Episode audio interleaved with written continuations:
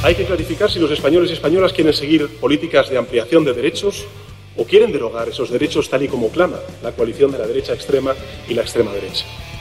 Hay que saber si los españoles y españolas quieren que al frente del gobierno esté una fuerza socialdemócrata comprometida con Europa o un tándem de derechas extremas que copian a la limón, como hemos visto este pasado 28 de mayo, los métodos y las proclamas que hemos visto en Washington, en Budapest Brasil. Pedro Sánchez no tiene miedo a nada, ni al electorado que le ha dado la espada en las elecciones autonómicas y municipales, ni a volver a las urnas apenas dos meses después de la debacle nacional que ha sufrido su partido. Y lo del miedo a nada va en consonancia con el discurso que ofreció a sus grupos parlamentarios en el que no le tiembla el pulso al descalificar a todo lo que se le pasa por la cabeza. Soy Belén Montes y hoy en el debate la radicalización podemita de Pedro Sánchez. Hoy en el debate, el podcast diario de El Debate.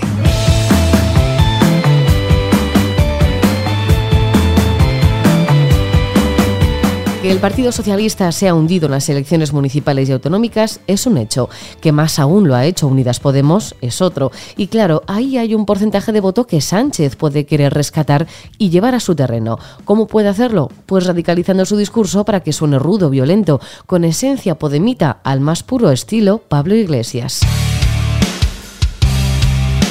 Que la derecha extrema y la derecha y la extrema derecha están envalentonadas y que tienen resortes poderosos.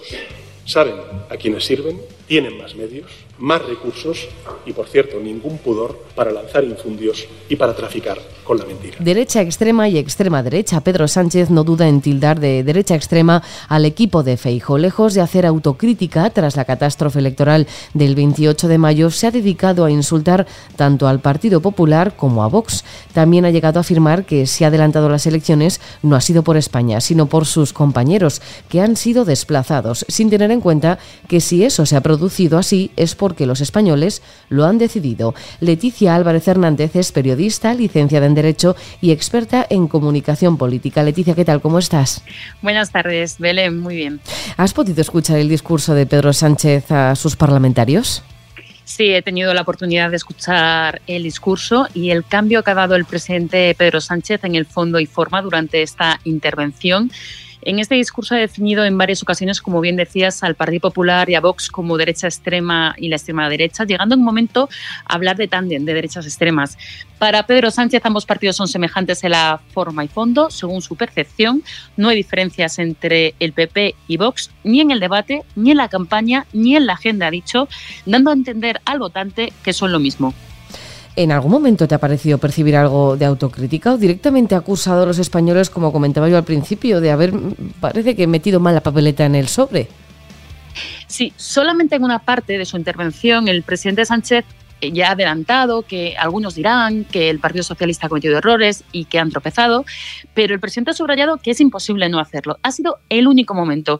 Sánchez ha afirmado que cree que humildemente los aciertos han sido mayores que los tropiezos y que en estas elecciones no se decide el pasado, sino que quiere que los españoles decidan sobre la orientación del próximo gobierno que le espera, en este caso, presidir ha hablado de un proyecto en positivo, de lo que quieren hacer y no derogar, dando a entender que es lo único que quiere hacer PP y Vox. Venciendo el domingo la conjunción formada por la derecha extrema y la extrema derecha. Pedro Sánchez ha repetido en numerosas ocasiones a lo largo de su discurso, como decías, ¿no? Derecha extrema, extrema derecha. Ha formulado incluso ese tándem del PP y Vox como que ya van directamente juntos a las elecciones. ¿Por qué lo ha querido repetir tantas veces? Esto es como cuando dices que cuanto más lo repites igual se hace realidad porque ha querido dejar claro que no hay centro derecha y que no hay diferencia entre PP y Vox. Eh, entremos en un momento de pactos en las comunidades autónomas y en los ayuntamientos que va a ser utilizado por el Partido Socialista para hacer ver que no hay diferencias, que ya solo hay, en su opinión, ese bloque que representan para él, como decimos, esa polarización que se ha ido a la derecha extrema y extrema derecha según sus eh, palabras.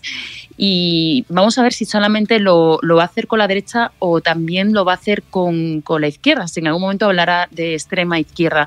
Pero quiere dejar al votante bien claro que ya no hay centro derecha. A lo largo de su discurso también ha querido comparar todo lo que presuntamente es lo que quieren los españoles que no le han votado frente a lo que hubieran querido si ese voto hubiera sido para el Partido Socialista, por ejemplo. Hay que aclarar si los españoles y españolas cuando viajan fuera quieren presumir de estar entre los primeros países en legalizar el matrimonio igualitario o quieren salir a alardear de homofobia. Hay que aclarar si los españoles cuando viajan por Europa quieren presumir de proteger Doñana o de arrasar Doñana. Ha hablado de extrema derecha, de derecha extrema, pero al final el que ha radicalizado su discurso ha sido él, eh, tachando a sus votantes de, bueno, a la gente que no le ha votado de homófoba o de querer incluso acabar con Doñana. Sí, ha querido eh, dar a entender que hay solamente dos elecciones, lo ha hecho en futuro, ¿no? Con esta eh, fórmula Sánchez quiere que el votante elija entre dos opciones que sean percibidas como opuestas, muy opuestas. Es parecido a lo que hizo la presidenta Ayuso con libertad o comunismo. Al final es que el votante tenga que elegir entre dos modelos tan distintos que Pedro Sánchez pueda conseguir así una gran mayoría. Pero es verdad que son debates que tienen muchas aristas y que no se pueden reducir en simplemente dos opciones. ¿Tú crees que Sánchez ha comenzado una campaña electoral eh, de manera errónea? Ha querido comenzar una campaña electoral eh, de una forma en la que sabe que se juega mucho en estas elecciones y como dijo la comparecencia, España se enfrenta a retos enormes, esto es cierto, y quiere que los españoles decidan qué rumbo quieren para su país. Ha justificado esta decisión de adelantar las elecciones, según sus palabras, porque necesita contar con un respaldo fuerte y rotundo.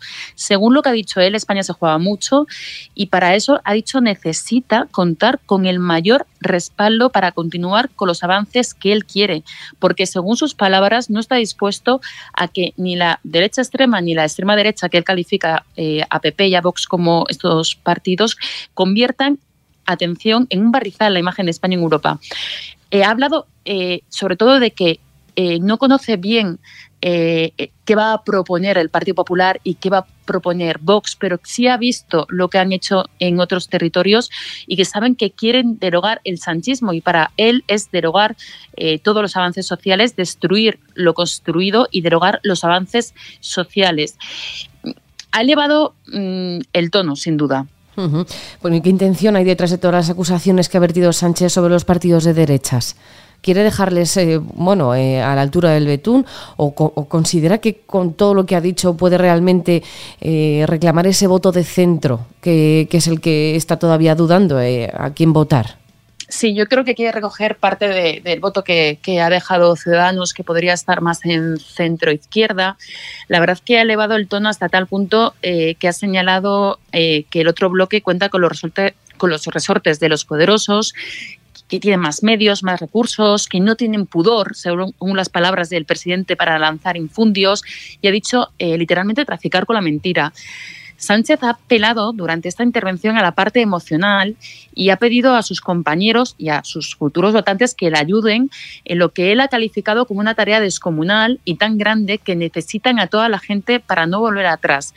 Aunque, según Sánchez, es consciente de que coge a todo el mundo cansado, tanto a los suyos como a los ciudadanos que hemos votado hace unos días, dice que necesita eh, unos grandes resultados porque va a afectar a una década. Dice que no puede eh, este país permitirse el lujo de retroceder, eh, que deben acelerar el paso.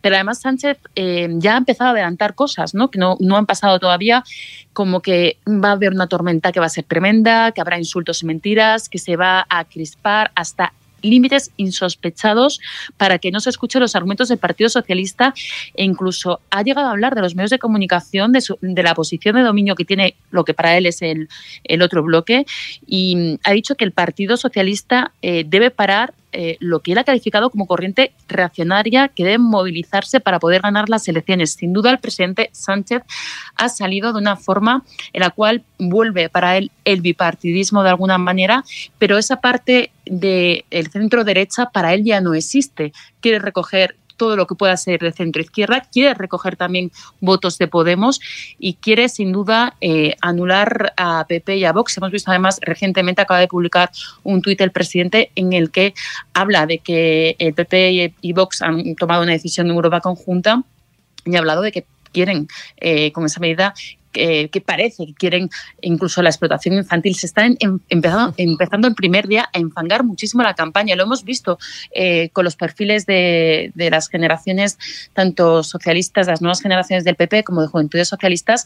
Estamos entrando en un momento en el cual el nivel de la campaña ya está empezando muy bajo y, creo que los españoles merecemos una campaña de, de altura. Si tenemos que volver a votar, cada uno que elija su voto libremente, por supuesto, pero que al menos nos den un debate de fondo y de forma y espero que, tanto los cara a cara que se han propuesto como los debates se hable de lo que realmente importa y de las reformas, porque permíteme, Belén, este apunte, se han dejado muchas leyes en el tintero y algunas de ellas importantes, como la ley contra la ELA, y sin duda, si Pedro Sánchez legítimamente ha tomado esta decisión, tenemos que ver qué quiere el presidente Sánchez y si lo que va a decir en campaña es lo que luego va a hacer gobernando.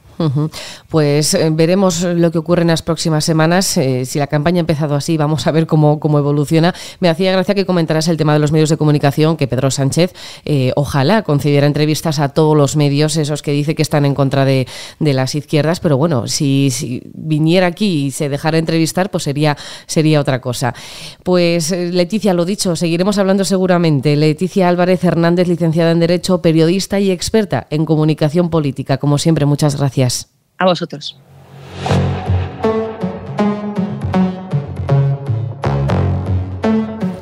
Ramón Pérez Maura, director de opinión del debate. ¿Qué opinión, en valga la redundancia, te merece el giro que ha emprendido Pedro Sánchez enfureciendo su discurso y sin autocrítica de ninguna de las maneras hacia su partido? El giro a la extrema izquierda que ha dado eh, después de las elecciones Pedro Sánchez es una demostración de desesperación política.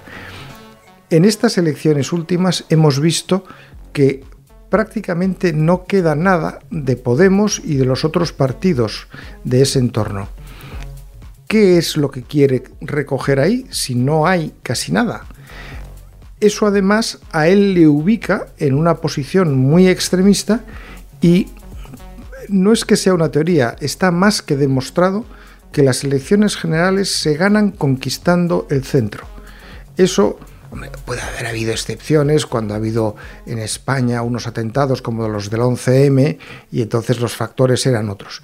Pero en unas elecciones como estas elecciones que vamos a tener el 23 de, julio, si no se ganan en el centro, no creo que se puedan ganar. Así que yo creo que ahí se está, eh, está perpetrando su propio suicidio.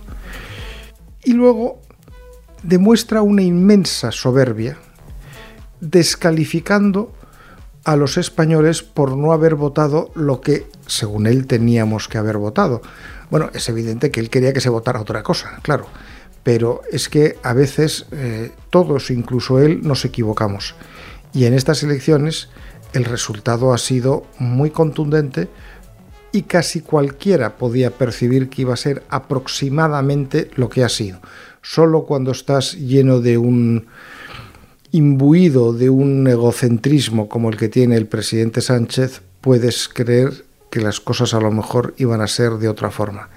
Y me temo que ya se puede ir haciendo la idea de que tampoco van a ser como él quiere que sean el próximo 23 de julio.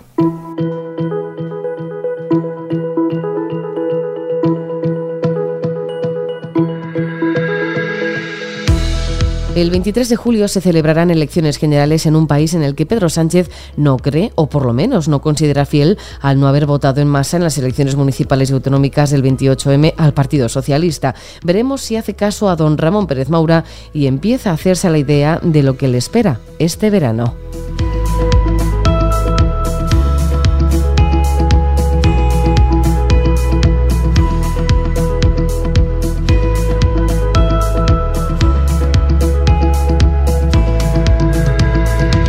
Puedes escuchar este podcast en eldebate.com y en las principales plataformas de audio. Recibe un saludo de quien te habla, Belén Montes. Gracias por estar al otro lado.